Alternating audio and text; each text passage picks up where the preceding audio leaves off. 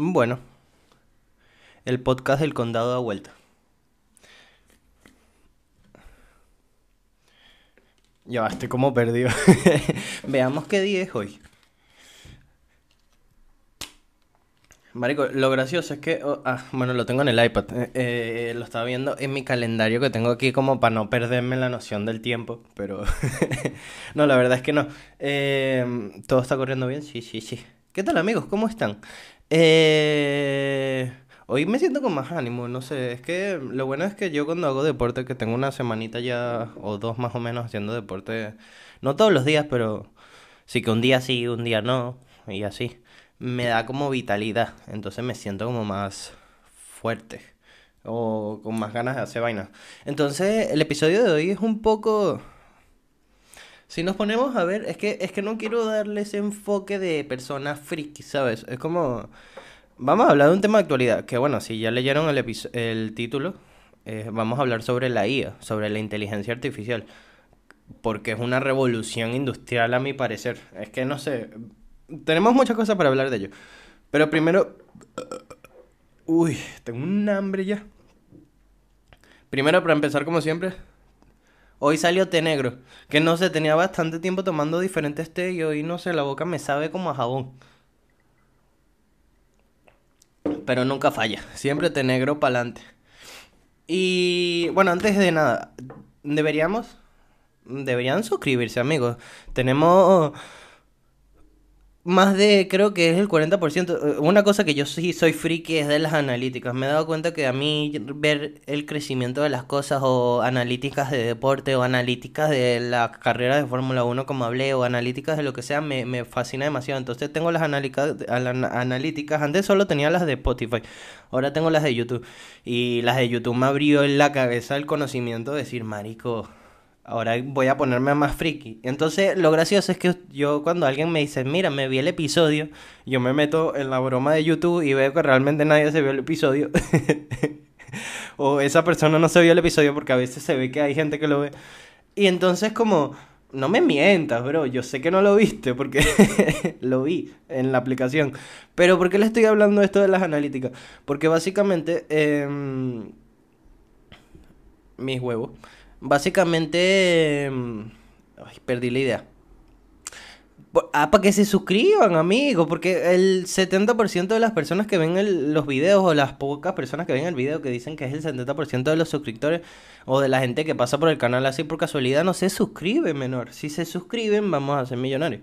Y, y quién sabe, grabaremos con alguien importante o qué sé yo. Hay que crecer, hay que crecer como equipo, porque mi meta por lo menos este año es llegar a los mil suscriptores o a los 100. Yo con mil suscriptores sería la persona más feliz del mundo, porque sentiría que por fin hice algo que, que valió la pena.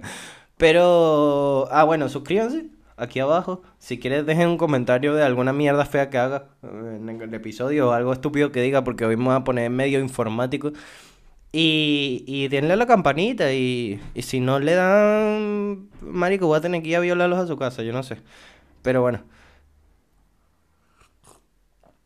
Entremos en tema, porque no quiero hablar ni de cómo estoy ni nada, porque últimamente estoy en la mierda, pero como les dije, estoy haciendo deporte, entonces estoy como más animadito y tengo como ganas de hacer cosas, entonces estoy ok.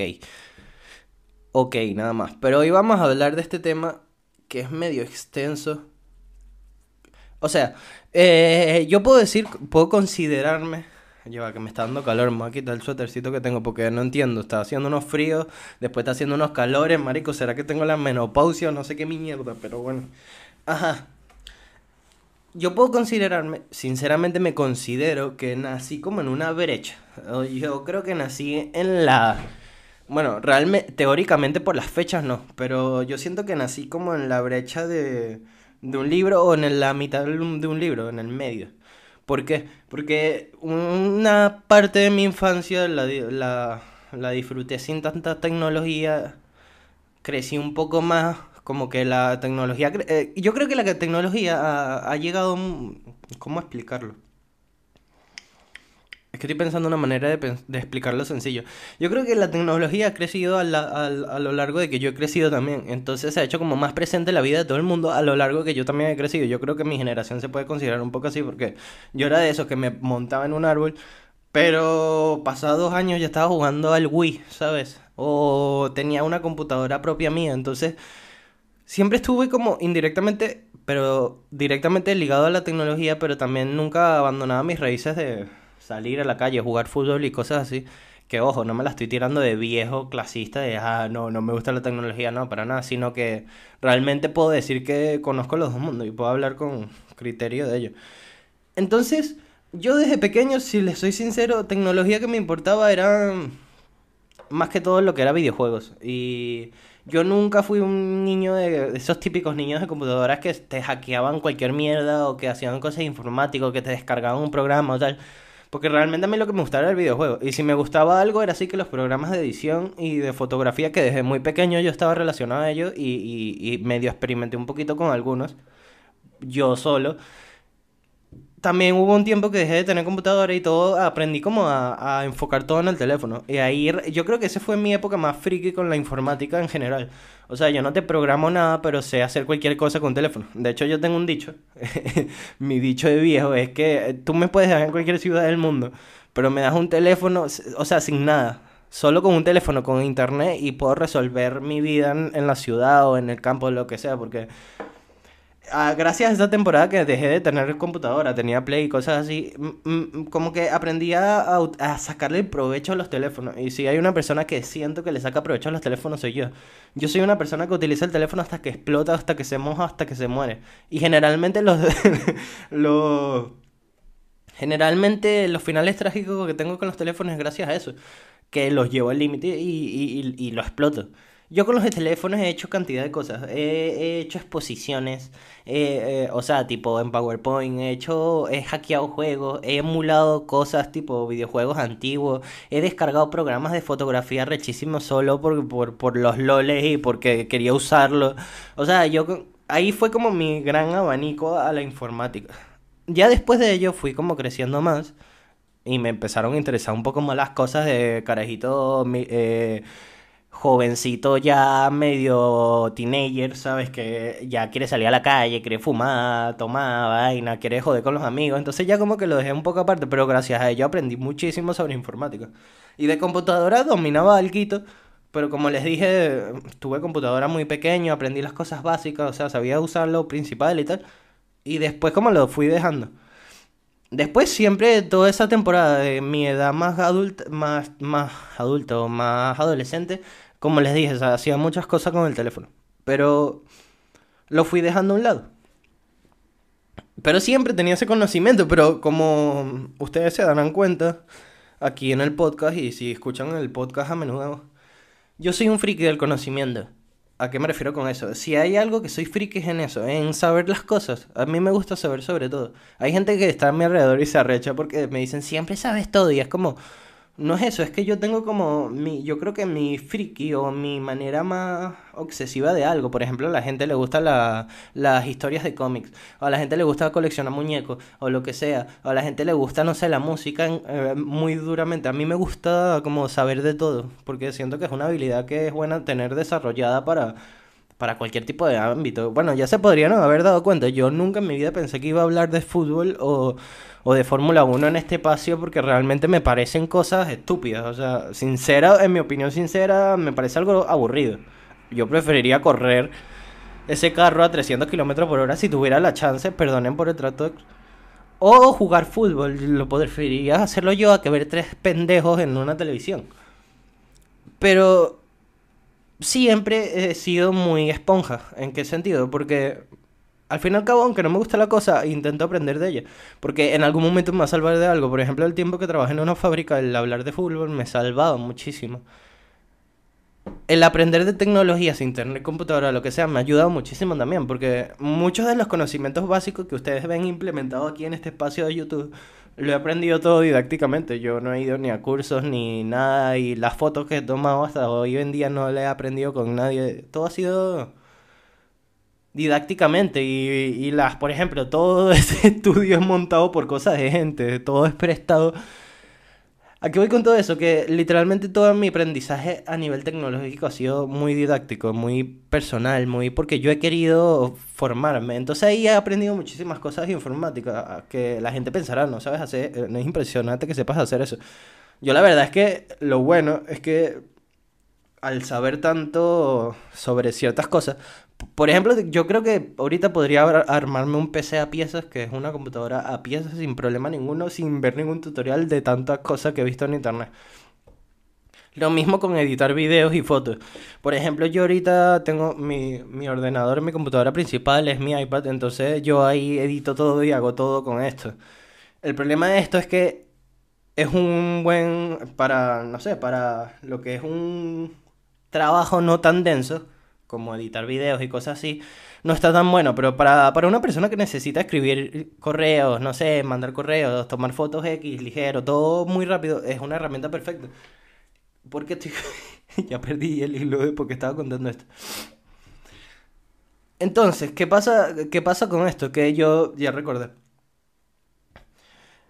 Yo sé lo que, o sea, sé que con para para mejorar mi entorno, no iría a preguntarle, por ejemplo, para mejorar mi flujo de trabajo, no tendría que preguntarle a alguien, ir a preguntarle a alguien y decirle, mira, ¿qué me recomiendas para trabajar, hacer este tipo de cosas?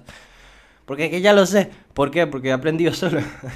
Yo sé que necesitaría una, una, una computadora que tenga ciertos programas, sé usar los programas, sé eso es lo fino de, de esa necesidad que tengo. Entonces, la verdad es que estos últimos años de mi vida la enfoqué más que todo en aprender cosas ya no tanto de informática en general o de computadoras o de whatever, porque ya creo que tenía el conocimiento básico. Yo sé que para editar un video necesito un buen procesador y una buena gráfica que cueste carito, porque si no mueres en el intento, y una buena RAM y una buena SSD. o sea, básicamente para editar video necesitas una buena computadora. Y para editar fotos no tanto, el iPad es perfecto para editar fotos porque tiene potencia suficiente y, y bueno, no me enrollo más en, en cosas técnicas.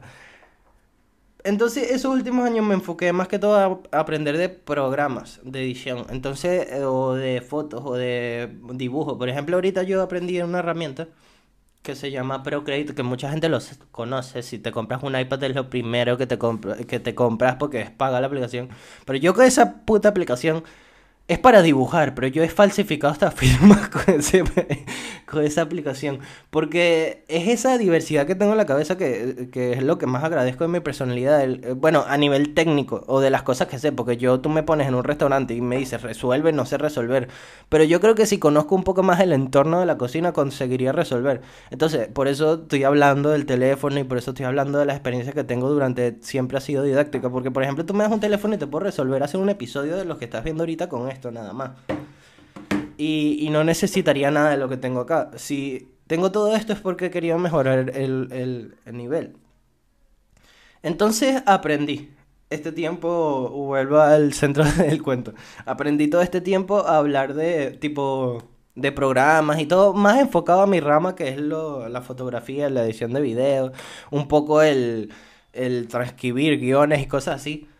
Pero resulta ser que yo creo que siendo un no consumidor de la tecnología nueva de la informática recurrente, siempre he estado como un poquito informado, las nuevas gráficas, las 3090, 3080 y así, esas nuevas gráficas, ese tipo de cosas, siempre he estado como en la onda, los nuevos procesadores, las mariqueras, pero creo que hasta ahora no había visto una revolución y esta introducción de 14 minutos, literalmente para hablar de la IA, nunca había visto una revolución tan grande como la de la inteligencia artificial. La verdad es que ya hace tiempo arrastrábamos cositas muy parecidas a ellas, como por ejemplo el Chazán, que te, tú le pones la canción y te la detecta, o los diferentes asistentes que uno tiene en los dispositivos, por ejemplo Siri, o tenía miedo de decir Siri porque como estoy grabando directamente el iPad se puede prender, o los asistentes de Google, o Alexa en el iPad, en el iPad no, en, Amazon.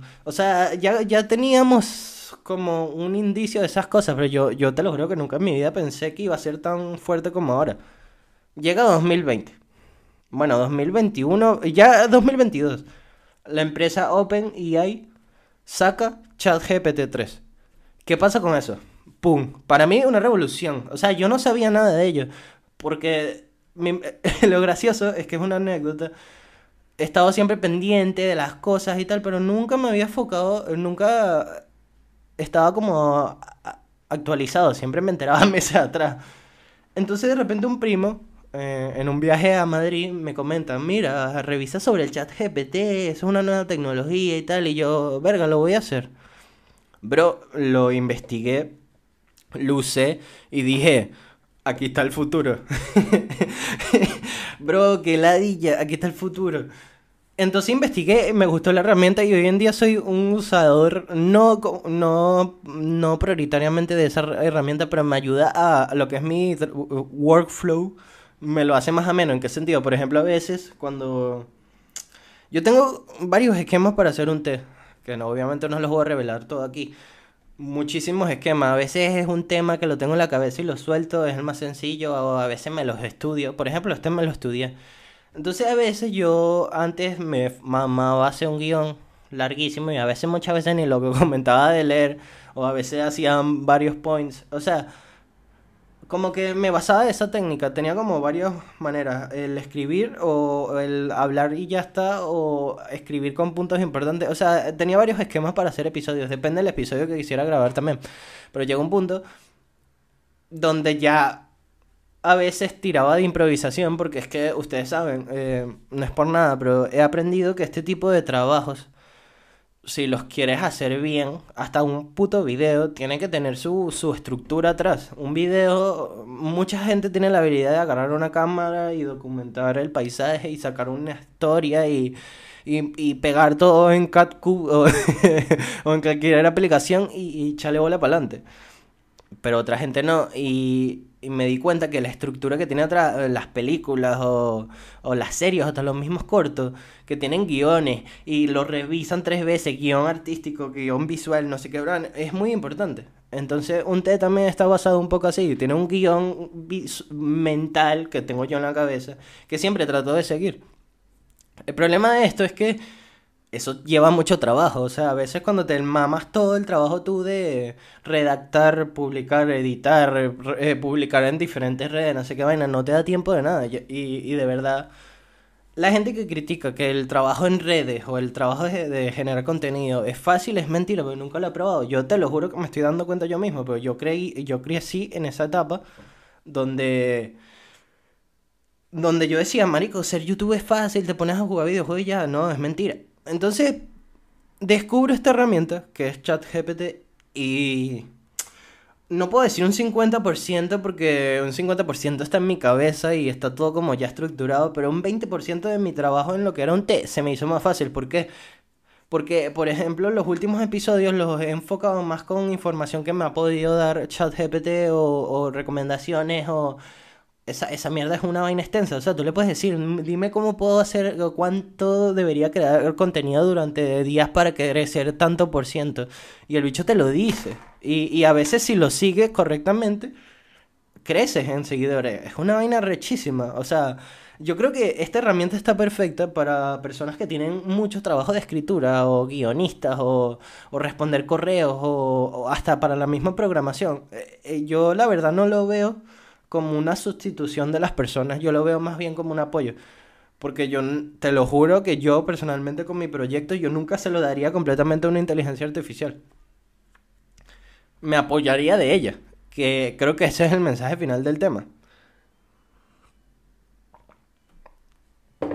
Pero ok, conozco esta herramienta, me parece maravilloso, entonces ya me meto en el mood otra vez de voy a investigar como un hijo de perra. voy a informarme, quiero saber más y tal. Y he visto gente que ha hecho locuras con, con lo que es ChatGPT. Por ejemplo, hay gente que le ha pedido... Porque vamos a explicar un poco la estructura del programa. Es básicamente como una conversación. es como un WhatsApp, si, para las más sencillas. Es un WhatsApp donde tú te metes, escribes cualquier mierda y te la van a responder. Lo malo, lo que critico y espero que las siguientes versiones estén como más actualizadas es que tiene información o tiene aprendizajes hasta 2022. O sea, que tú le preguntes, dime las noticias más relevantes de 2023, no te las va a decir, pero capaz en un futuro eso se viene. Porque lo bueno de esos sistemas es que están creados de una manera donde son como el ser humano. O sea, creo que se llama Deep learning creo que está basado en ese, en ese, en ese, en esa, eh, en ese conocimiento, no. El deep learning se basa en, eh, imitar al cerebro que- y de eso, eso trata, no sé explicarme. ¿Y de qué trata eso? de ir cogiendo conocimiento, conocimiento, conocimiento de las cosas que te van pasando, como el humano. Y a esta mierda le pasa lo mismo. Entonces, capaz en un futuro ya va a tener las noticias actuales, ¿sabes? Entonces es una locura. ¿Qué pasa con esto? Eh, primero está muy beta. Segundo, hay gente que lo está explotando y hay gente que no. Y yo voy a parar esto. Me estoy meando. Debería parar, pero no. Voy a orinar, eh, orino después. No, no voy a parar una mierda. Eh, o sea, voy al baño. Entonces volví. Eh, perdonen el espacio. Bueno, obviamente voy a cortar esto y va a ser rápido, pero perdonen ese salto.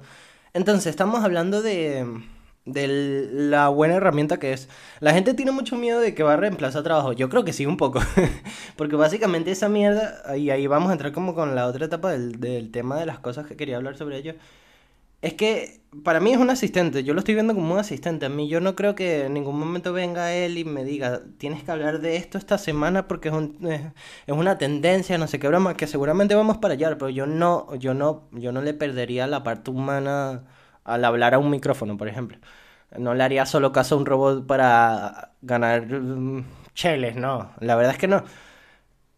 Pero es, es, es, ameno, porque no sé, pónganse en situación de esos programadores, que muchas veces eh, el escribir código es complicado, es una, es una, eh, el des- desenvolver mm, sistemas es una locura, o sea, si se ponen a investigar un poquito, que se los recomiendo para que vean lo difícil que es hacer una página como Google y tiene bastante dato atrás. Yo creo que el tener una herramienta como esta los puede ayudar porque muchas veces llegas a puntos en la, programación donde no encuentras el error de tu código y el tener un asistente como esto que te diga, le escribas, mira, escribí este tipo de código en- y de esta manera y le puse estas funciones y lo que sea y, tengo un error en esta parte. ¿Me puedes decir cuál es el error? Y viene y te dice el maldito error, tú copias y pegas la parte de- del código, lo pegas en tu programa y lo resuelve.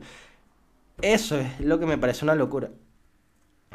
Imagínate esas personas, por ejemplo, gente que es redactora mm, de cualquier tipo de cosas. Le dices, mira, tengo que hablar sobre este, esta, esta cantidad de cosas, pero no sé cuáles son las más importantes, las más relevantes y cuáles las que pueden tener más alcance para las personas y te lo resume. Y después tú ves qué haces con esa información, que ahí está la parte humana. Porque de primeras, los mamagüevos, y se los digo a los carajitos, los primeros, el, primer pollo que yo vea que pasa un examen con ChatGPT es un ridículo, porque, marico, es un robot. Si te quieres copiarlo, tienes que hacer bien. Por ejemplo, yo, yo siempre las cosas que he hecho con ChatGPT siempre las reviso antes y las adapto a mi manera porque, coño, para, para, para que tenga un toque humano, ¿sabes? Porque es que también pierdes un poco la esencia de lo que es el trabajo humano, ¿sabes? Como tienes sentimientos o, pensamientos o caracteres diferentes a lo que es un robot. O esas, por ejemplo, yo que soy, me considero un artista nato y moriré por el arte y viviré por el arte y, me- y- y- y lo que sea por el arte. Yo, por, como les dije hace rato, no daría todos mis proyectos a una IA para que me ayude, o sea, para que haga la gran parte, porque es que yo le agradezco a Dios si no es la sangre, si no es mi cultura, si no es mi familia, pero yo tengo una sensibilidad artística que me, que me encanta. Y el problema de que mis proyectos duren tanto tiempo, tarden tanto en salir o, o, o que sea inconforme es esa, que me lleva mucho tiempo perfeccionarlos por eso mismo.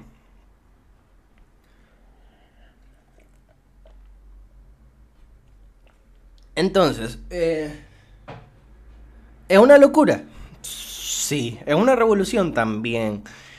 De que van a salir cosas buenas y cosas malas de eso también, como cuando se crearon la electricidad o se crearon las mil vainas que hay en el mundo. Hay que montarse en la ola, sí. Porque es que yo creo que va a llegar un punto, porque lo fino de, de esta inteligencia artificial es que tú puedes, por ejemplo, eres una empresa, que voy a dar un ejemplo aquí. Eres una empresa, por ejemplo, Duolingo.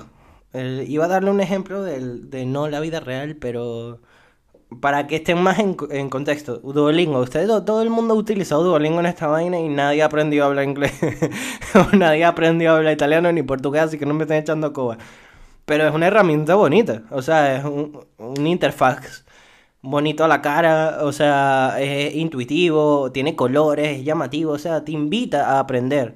Entonces, imagínate que tú eres Duolingo y dices, bueno, tengo a millones de personas utilizando mi aplicación, pero vamos a darle otra vuelta, porque la tendencia es la inteligencia artificial. Entonces vienes, hablas con la empresa esta de la chat GPT y le dices, mira, bro, ¿me prestas tu, tu motor de inteligencia artificial para hacer una versión nueva de mi aplicación o una versión Max, porque se llama Duolingo Max? implementemos nuestras dos tecnologías ahí está la revolución, bro. A mí me parece una locura. Yo vi estas noticias hace tiempo y, y esta semana la he estado o sea, me metí en Twitter y me metí en sus páginas y, para indagar. Y, bro, es una locura porque como este, este robot de mierda tiene la sensibilidad de un humano, imagínate que tú estés, no sé, haciendo una lección en Duolingo y lo digas mal muchas veces. Entonces tú le pides un consejo y le dices, Marico, es que no, no, no, sé por qué me sale mal. Y viene la IA o la inteligencia artificial porque está entrenada por Duolingo para que te apoye como un profesor de verdad y te diga, mira, tu problema es en esta pronuncia, en esta y en esta. Tendría, para mejorar tendrías que hacer esto, esto y esto. O sea, te, lo fino es que tú puedes agarrar ese motor y entrenarlo como tú quieras que es lo que hizo Duolingo, lo entrenó para que sea como un profesor virtual y privado para ti. Y lo bueno es que esa inteligencia artificial va a ir aprendiendo de ti a lo largo de que vas hablando con ella y vas perfeccionándote y vas a llegar a un punto que es una revolución porque lo que ya era un buen producto como Duolingo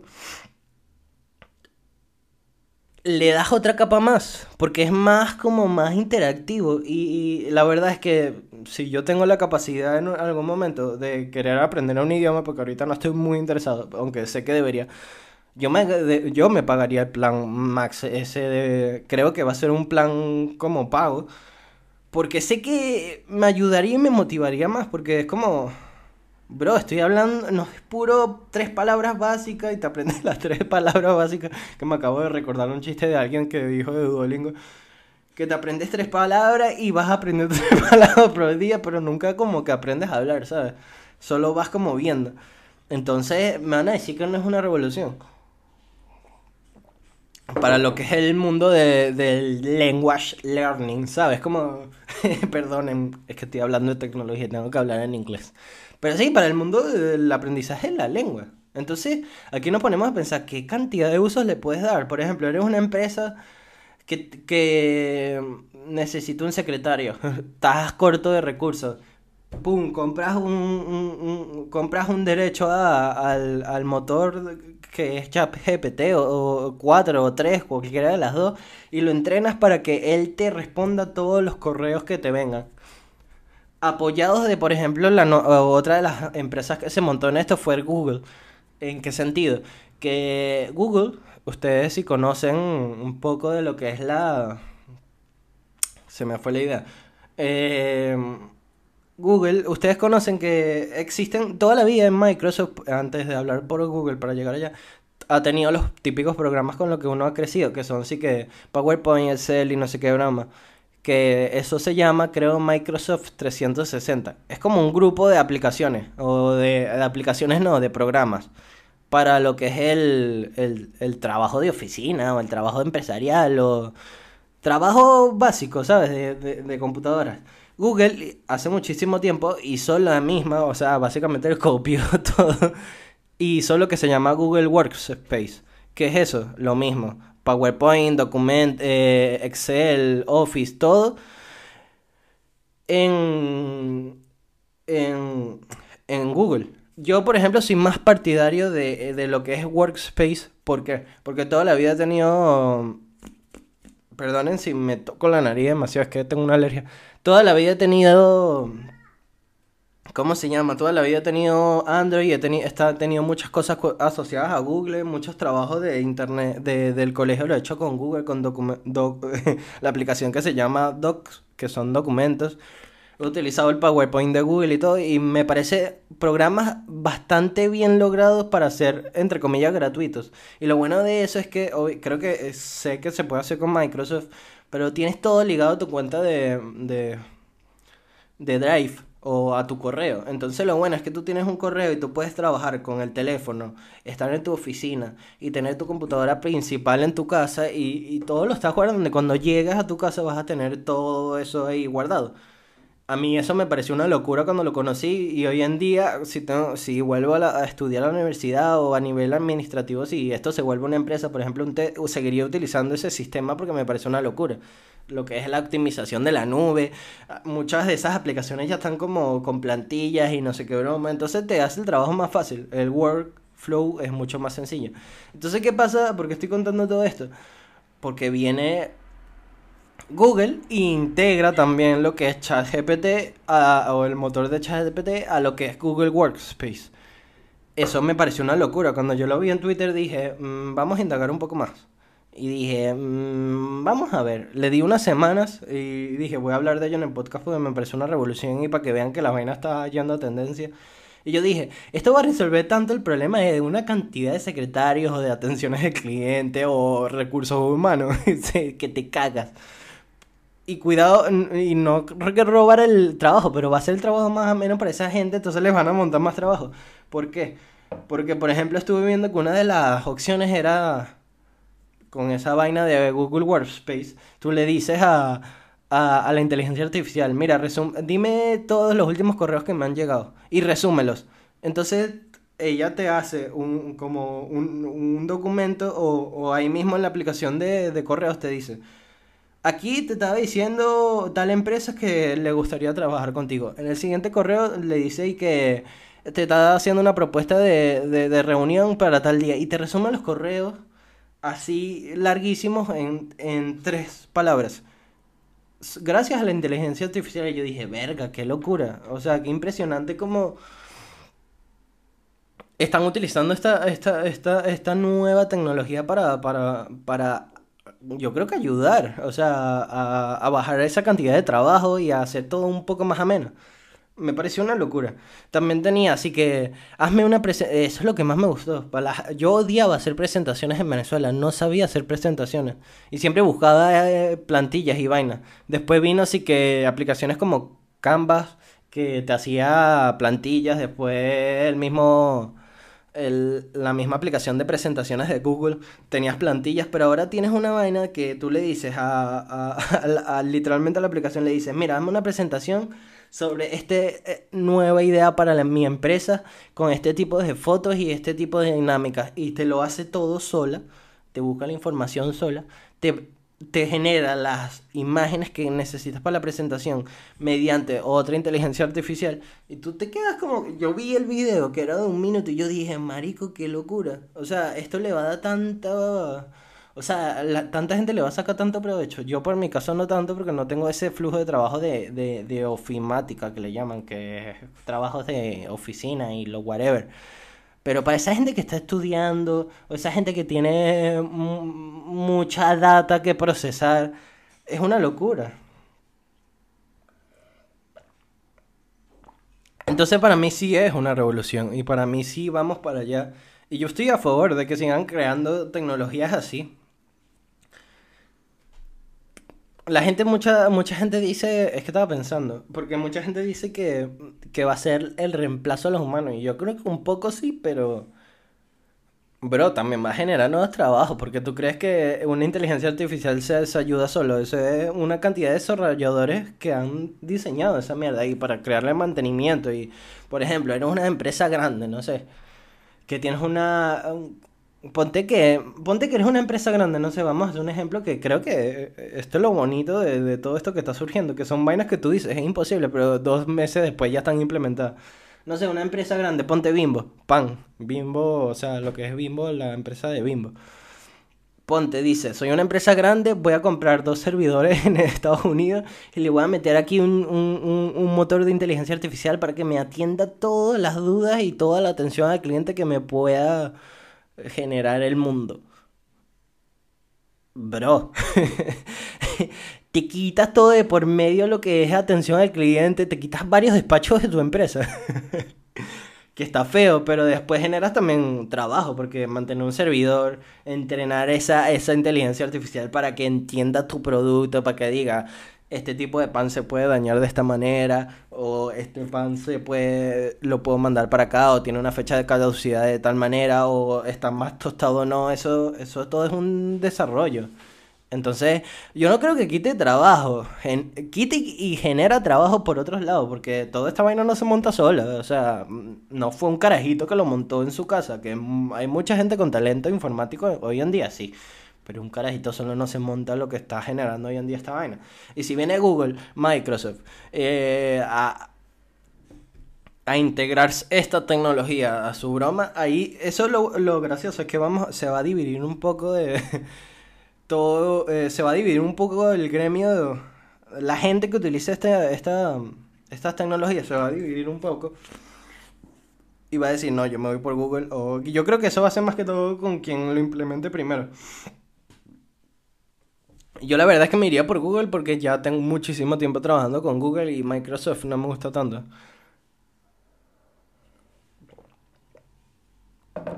Pero sí, me parece, me parece una una locura lo que está pasando y, y aún es el comienzo, que es lo gracioso. Yo creo que de aquí a 10 años va a ser más loco todo, porque por ejemplo también hay inteligencia artificial de creación de imágenes, que eso ha sido tendencia esta última semana donde por ejemplo han hecho fotos del Papa o fotos de gente haciendo cosas raras o los TikTok esos que se están haciendo viral de inteligencia artificial recreando canciones con voces de, de, otros artistas. Entonces muchas veces yo estaba viendo Reels y yo decía, Marico, esta canción la sacó Duki, por ejemplo, que se hizo muy viral eso. Y, y me quedaba así como no, esto no lo sacó Duke y de repente veía los comentarios, no, es que está generada por inteligencia artificial y tal, y me quedaba como, bro, no puede ser la cantidad de plagio que se va a hacer. Bueno, por ejemplo, la inteligencia artificial de las fotos creo que se llama Mid Journey, que no sé si trabaja como con, con, con la misma mierda de... No sé si trabaja con la misma mierda de, de ChatGPT, pero sé que es una aplicación también, que medio lo vi en internet, que tú escribes los parámetros de la foto y te lo hace. O puedes remover fotos, fondos de... Fo eh, o sea, lo que hace Photoshop. pero sin ser manual. Es una locura, es una locura. Aunque yo te voy a ser sincero, mi, mi conclusión final con todo esto es que yo personalmente que, que me gustan las tecnologías, yo no me voy a apoyar completamente de estas tecnologías para yo sacar mi trabajo adelante. Porque si una cosa que yo disfruto es esto, el, el, trabajar las cosas. O sea, en Minecraft, por ejemplo, yo en Minecraft sí tenía que cavar un hueco de 40 por 40 bloques, me lanzaba eso durante meses. Y eso lo aplico también para mi, mi flujo de trabajo. Si yo tengo que editar un video que me lleve cuatro semanas y tengo la ayuda de una inteligencia artificial, me apoyaría de la ayuda de la inteligencia artificial. Es más, no le lanzaría todo el trabajo a ellos. Verga, no sé, yo siento que pierde un poco la esencia del arte de crear las cosas, ¿sabes? Así que soy un pro a que sigan creando cosas como estas. Por ejemplo, la cosa de Duolingo me parece una locura y que más empresas se apoyen de eso. Me acabo de sacar un moco en vivo. Si quieres los regalo y lo empaqueto. Qué pena, marico, tengo esa mala costumbre. Pero es que me da penita, ahora tengo penita. Perdónenme, amigo. Eso es, eh, un día les voy, te lo juro por mi vida, que un día si llegamos a ser famosos voy a empaquetar un un moco así redondo y lo voy a mandar a quien sea el primer suscriptor de esta mierda. Pero, ajá, que estaba hablando que no se fumen una lumpia de que eso va a ser hoy en día lo que va a pasar. Yo creo que también no piensen que todo va a estar súper desarrollado mañana. Yo creo que esto es una vaina que apenas está empezando y que capaz nosotros no veamos a, a su 100% si estamos viendo esto tan rápido podemos ver cosas mejores en un futuro y que indaguen en ello. Hasta la gente que se lo recomiendo, si alguien está llegando a este punto del episodio, lo agradezco. Pero esa gente que está medio obsoleta de... Porque yo lo he utilizado, si es una vaina que lo he utilizado, ChatGPT es para eso. Eh, esa gente que está como obsoleta de las redes, que no entiende un poco las redes, no entiende lo que está pasando actualmente, bro, métanse en ChatGPT y, y, y, y utilícenlo como un motor de aprendizaje. Porque para eso está está rechísimo. O sea, tú le preguntas cosas sobre programas o cosas sobre tecnicismo o sobre matemática o sobre historia y te lo dice todo, bro. Yo creo que es una herramienta que... Es, eso es mi conclusión, es una herramienta que está completamente pulida para ser utilizada por cualquier persona y que cualquier persona se haga una dura con ella y que lo pueda explotar de su manera. Es que es, es, un asistente, básicamente. Yo antes, por ejemplo, yo en un T tenía asistente de... de no, asistente... ¿Cómo yo le decía? Eh, mi, no, yo tenía un director creativo. En, en mi, mi, mi, podcast se basaba en, en, en una persona. Yo y mi director creativo. Mi director creativo me dejó y me abandonó y me dejó tirado en el suelo, que era generalmente la persona que se encargaba de buscar lo, lo, algunos de los temas. Y, y algunas fotos de, del, del podcast. Pero con ChatGPT el problema es que ya no necesito director creativo porque me dejó, me lanzó el, el, el contrato, me lo escupió, me lo dejó en el piso, pero tengo otro asistente, entonces no, la verdad es que no lo necesito. Me río para no llorar, la verdad es que yo sé por qué estoy tirando esto, pero bueno. Mm, no tengan, no tengan socios en sus proyectos, no lo hagan, la verdad. Los que pensaban que usted era una, una cosa de solo una persona, sí. Bueno, es que toda la, es que la idea de crear un té siempre nació mía personalmente, pero a lo largo de la historia de un té, que ya vamos dos años, que es lo impresionante, me han ayudado bastantes personas. Pero no tengan directores creativos, no lo hagan. Eh, pero bueno, ya voy, voy a cortar el episodio por aquí porque somos unos frikis hablando de tecnología y tengo cosas que hacer, hacer ejercicio por, y cocinar y, y me quiero cortar la verga, marico. ¿Alguien quiere cocinar por mí? Es que no puedo, no puedo. Y, y vamos a hablar de la nueva canción. Eh, bueno, nueva canción, la canción que siempre hablamos al final. Vamos a hablar sobre una canción de Leo Rizzi. Yo creo que ya hemos hablado de él aquí en este podcast muchísimas veces porque es una persona que me fascina como cantante. Lo conocí, bueno, lo conocí porque me lo enseñaron, pero su origen viene de TikTok. Es uruguayo, creo que es uruguayo español. Tiene una voz de la puta madre. Yo creo que ese carajo es como el Harry Styles español, básicamente. Que, eh, se llama, eh, eh, bueno, ya lo dije el nombre. la canción se llama Mi Maná. Es muy, muy, muy buena. Se las recomiendo y como siempre digo aquí, aquí estaremos un día más, una noche más con un más. Me voy para el coño. Que hay cosas que hacer.